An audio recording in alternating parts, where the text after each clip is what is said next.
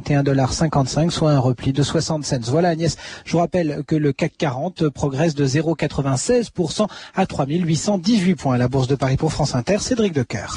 Retrouvez toute l'actualité boursière, des informations sur les valeurs, les marchés et les sociétés, ou bien consultez votre sélection par téléphone sur le 3230, 34 centimes d'euros les minutes. 3230, France Inter au bout du fil. Les résultats de la première course de Fontainebleau, premier le 2, 4,40 1,80 80 et deuxième le 3, 1,30 Il est 14h03 sur France Inter. Tout de suite, c'est 2000 ans d'histoire avec vous, Patrice Gélinet. Bonjour. Bonjour Agnès et bonjour à tous. Il y a 50 ans aujourd'hui, une des plus grandes énigmes de l'histoire judiciaire, l'affaire Dominici.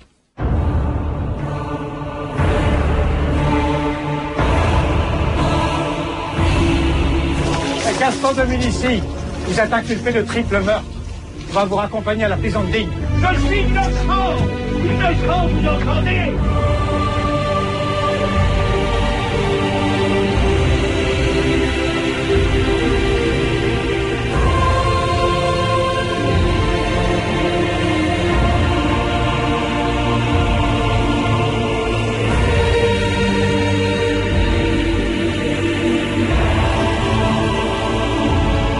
2000 ans d'histoire.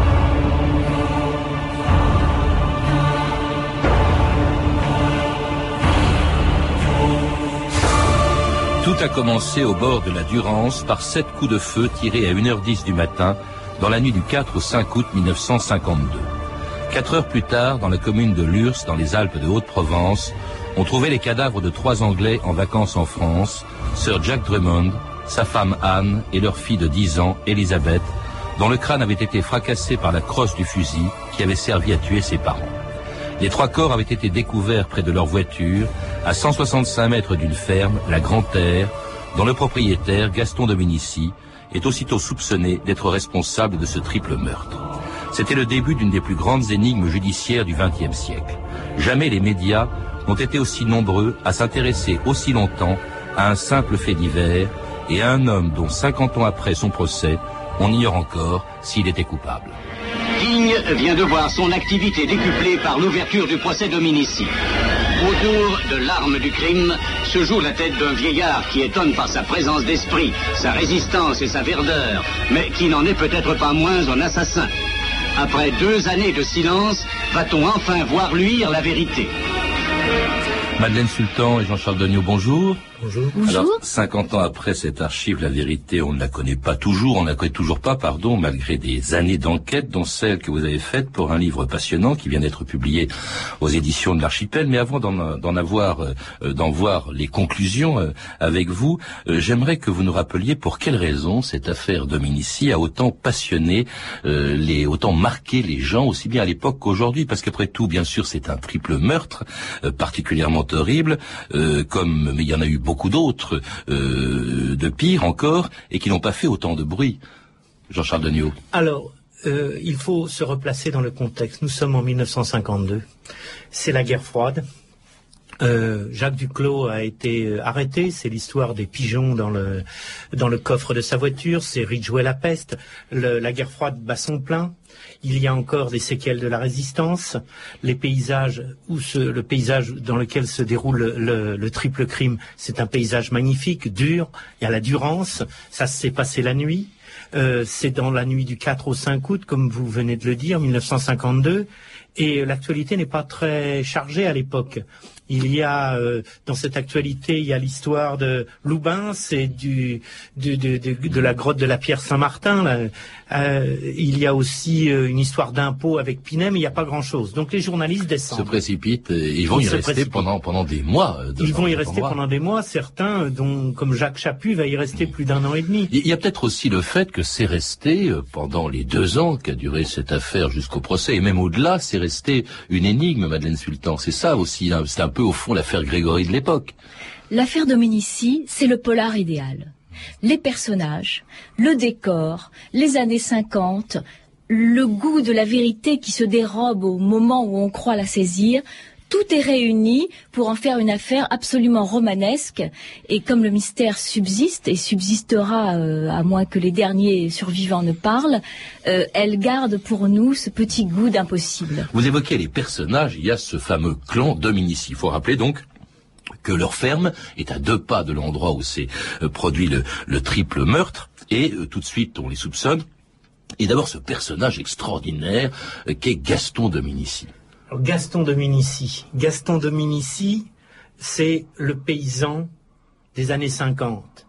Il est rude, il est robuste, il est solide, et il règne en maître sur son clan. Il a eu des quelques difficultés avec Clovis, le fils, aîné, mmh qui n'a pas voulu reprendre la ferme et qui est devenu euh, euh, employé de la SNCF. Et donc il a reporté, il a donné la ferme à Gustave, mais il en veut à Clovis parce que euh, il, a, il a réussi à obtenir, lui, il était le bâtard, il, a, à force de travail, il a pu acheter cette terre, il l'a fait fructifier.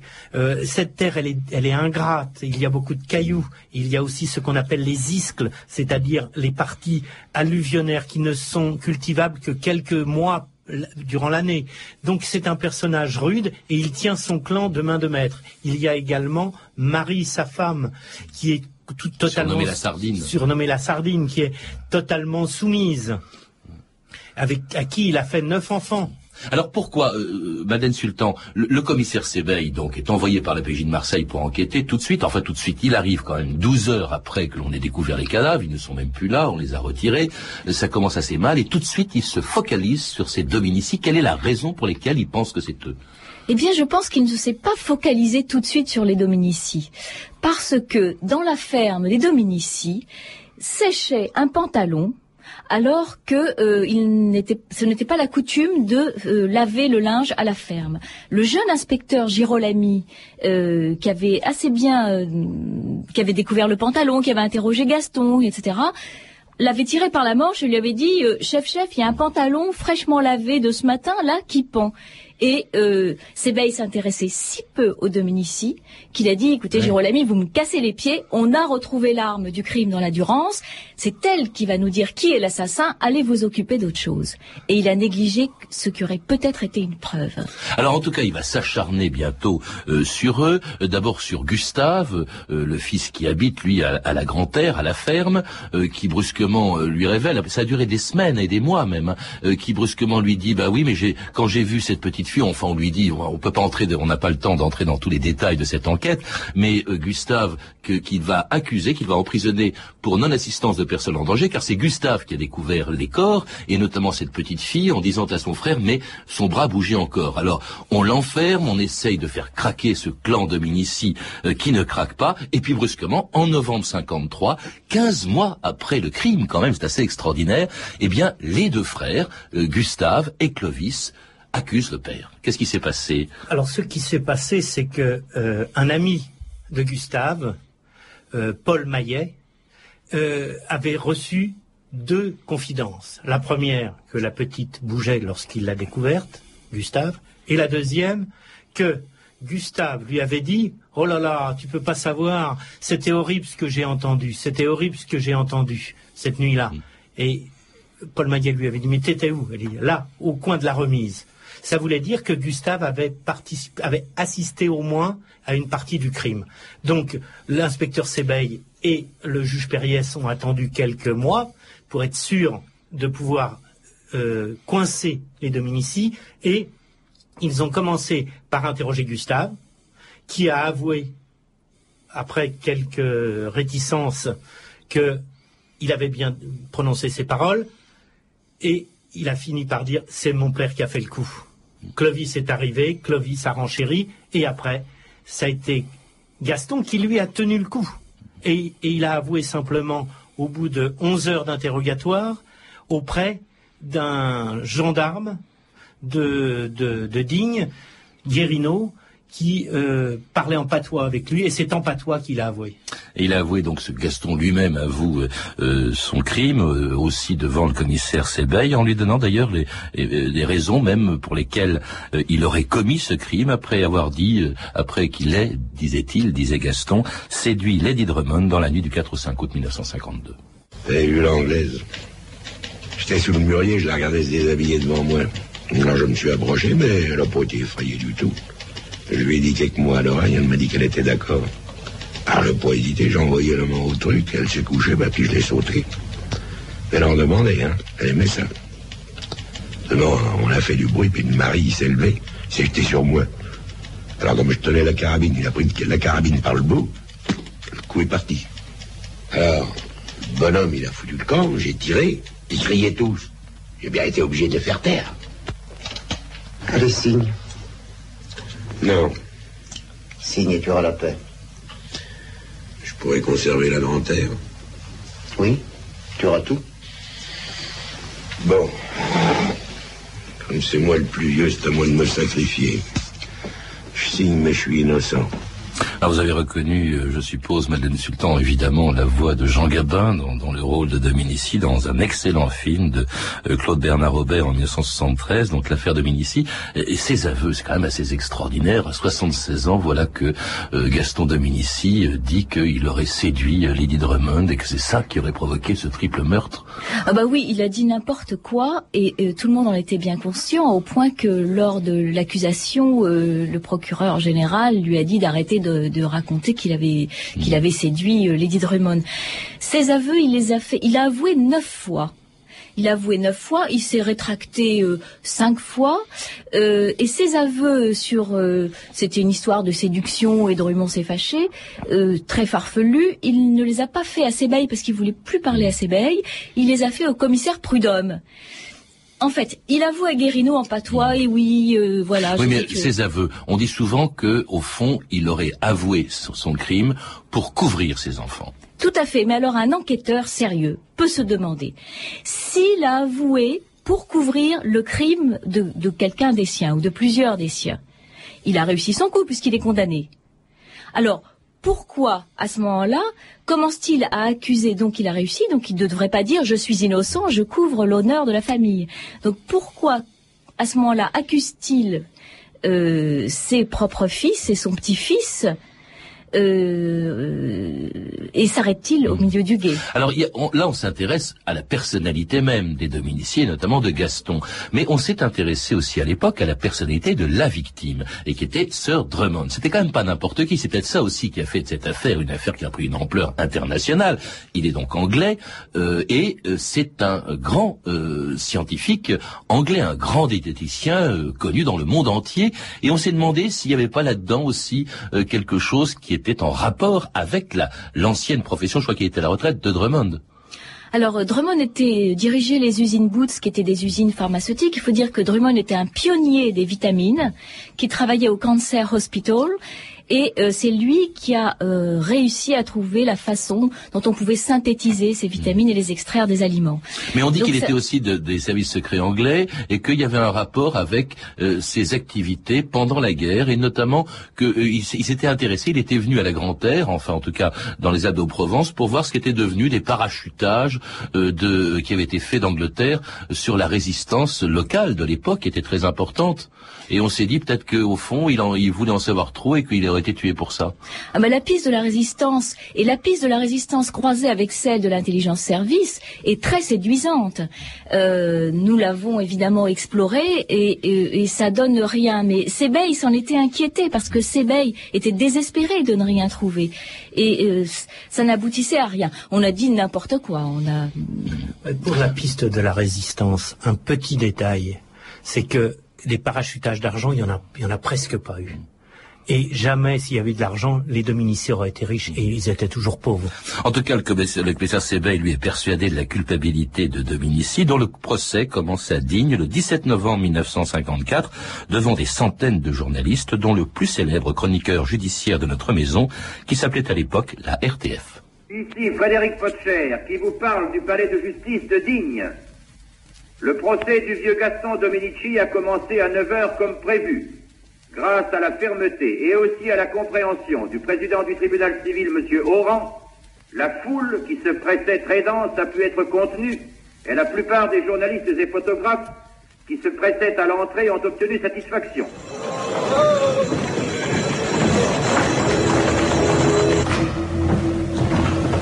Veuillez vous asseoir. Bien. Faites entrer l'accusé. Alors c'était l'ouverture du procès de Gaston Dominici le 17 novembre 1954, il y a 50 ans, un procès très euh, médiatisé, Jean-Charles Degnaud. Il y avait énormément de journalistes. Il y avait des journalistes venus du monde entier, il y avait des Américains, des Japonais, toute la presse nationale, régionale était là. La première fois d'ailleurs qu'un procès intéresse non seulement des journalistes français, mais vraiment le monde entier. Le On s'y intéressait dans le monde entier. Bien sûr, il faut savoir qu'en Allemagne, par exemple, dès le 5 août, il y a eu des articles dans les journaux, et entre le 5 août et novembre, le mois de novembre 1952, il y avait eu 150 articles. Et donc, euh, au moment du procès en 1954, tous les journalistes sont là, sont là. Et puis, il y a une grande nouveauté, c'est la Bellino. On peut désormais envoyer des photographies par le téléphone. Et il y a même un quart, le quart qui, qui généralement couvre le Tour de France a été envoyé pour ajouter des lignes téléphoniques. C'est c'est la, la première grande affaire vraiment médiatisée. Et puis comme toujours dans ces cas-là aussi, de grands écrivains, hein, vous les citez, euh, euh, Giono, Mauriac, euh, André Mauroy, euh, Simenon, Armand Salacrou qui a eu cette formule extraordinaire, voyant Dominici à la barre, la présence de ce vieillard si simple me fascine, tout dans le vieux Dominici est juste, sa dignité, son calme, son élégance. Il est paysan comme on est roi.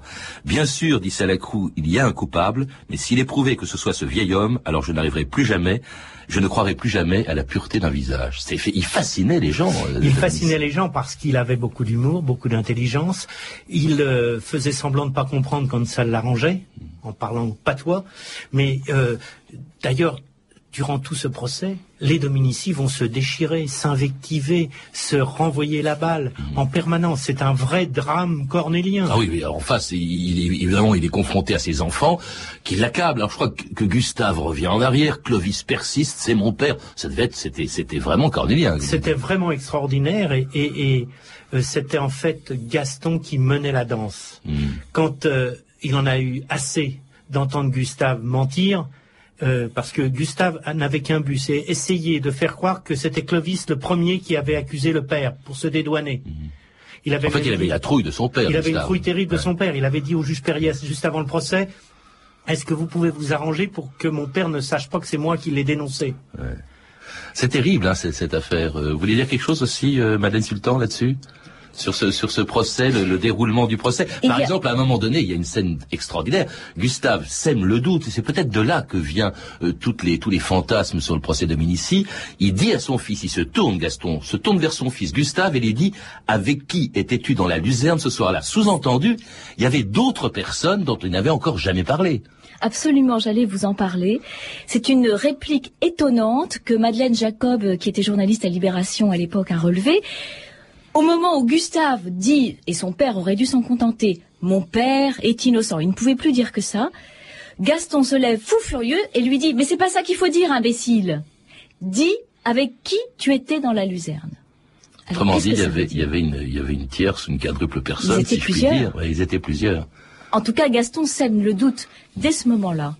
Et c'est une attitude qu'il va donc garder jusqu'à la fin de son procès le 28 novembre 1954, il y a 50 ans et un jour.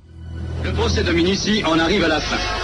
On a, dans la cour du tribunal, reconstitué autour d'une voiture Hillman identique à celle des Drummond, certaines phases de la scène tragique. Discussion autour des portières, autour du pare-choc. Rien de marquant n'est sorti de ce nouvel acte de l'affaire qui hante tous les esprits. C'est maintenant l'heure du verdict. Monsieur, la cour Garde. Faites entrer l'accusé. La réponse du jury et de la Cour aux sept questions posées a été oui à la majorité. Il n'y a pas de circonstances atténuantes. En vertu de ce jugement, Gaston Dominici est condamné à mort. Tout condamné à mort aura la tête tranchée. C'était- C'était donc le verdict à l'issue du procès de Minici, condamné à mort à 77 ans, Jean-Charles Degnaud. C'est quand même assez rare. C'est rare. ça, même. Justement, c'est rare parce que euh, jusqu'au bout, Gaston Dominici a pensé qu'il ne serait pas condamné à mort. Il s'attendait à tout sauf à ça. Et il n'avait pas vraiment réalisé. Quand il a réalisé ce qu'il l'attendait, c'est-à-dire la guillotine, c'est là qu'il a dit je vais parler maintenant, je vais parler. Et c'est là que le doute s'est insinué dans la, conscience française jusqu'à aujourd'hui. Le doute, l'erreur judiciaire est venue de là. Quand il a dit maintenant je vais parler. Et il va laisser passer quelque temps et à ses avocats, il va dire il y avait quelqu'un. d'autres qui a fait le coup. Le doute est tel d'ailleurs qu'il y a eu, alors d'abord premièrement, il n'est pas exécuté tout de suite, et puis finalement on sait, il va être, euh, d'abord sa peine va être commuée par le président euh, de la République de l'époque, René Coty, plus tard il sera libéré, mais tout de suite dès 55 on fait une autre enquête, peut-être parce qu'on n'avait pas confiance au fond dans le travail du commissaire Sébeil, euh, Madeleine Sultan. Alors dès décembre 54, il y a deux, deux policiers, les broussards de l'époque, Chenevier et Gillard, qui euh, vont voir un petit peu s'il faut continuer l'enquête et voilà. Euh, et Gillard euh, sont assez amis avec les avocats de Gaston. Donc ils vont réécouter Gaston au Baumette et Gaston redit ce n'est pas moi, c'est Gustave et mon petit-fils Roger Perrin. Et euh, à ce moment-là, il demande une commission rogatoire au jeune juge Carias qui remplace Périès. Et les magistrats des Basses-Alpes seront tellement contrariés qu'on revienne sur une chose jugée. Et en plus des Parisiens, des frimeurs, des messieurs copains avec les journalistes, qu'ils vont mettre neuf mois à leur délivrer une commission rogatoire. C'est-à-dire qu'on a coupé l'herbe sous le pied de la contre-enquête et euh, Chenevier et Gillard n'ont abouti à rien et il y a eu un non-lieu et on a refermé le dossier. Et plus personne ne croit vraiment à la culpabilité d'ailleurs de, de Gaston, euh, au point, je le disais à l'instant, que René Coty, le président de la République, va commuer sa peine en détention euh, à perpétuité, qu'en 1960, le général de Gaulle fait donc libérer euh, Gaston Dominici de la prison des Baumettes, démontant d'ailleurs, démontrant du même coup que Gaston Dominici pouvait être innocent, comme l'affirmait d'ailleurs, comme l'a toujours affirmé, vous le citiez à l'instant, son avocat, Maître Pollack, cinq ans avant sa mort en 1972. L'extraordinaire de ce procès, c'est que cet homme a été condamné sans preuve, sur des mots, rien que des mots.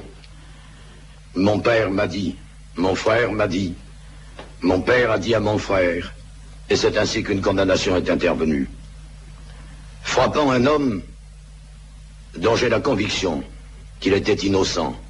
Il a dû être certainement très troublé, monsieur le garde des Sceaux de l'époque, qui, quinze jours après, ordonnait une nouvelle enquête. Il a dû être profondément troublé, Monsieur le Président Coty, qui en 1957 commuait en réclusion criminelle la peine de mort qui a été prononcée, et aussi le général de Gaulle qui en 1960 prononçait la libération de Gaston Dominici. Personne n'a voulu la condamnation d'un innocent. Personne dans ce procès n'a trahi les devoirs de sa charge.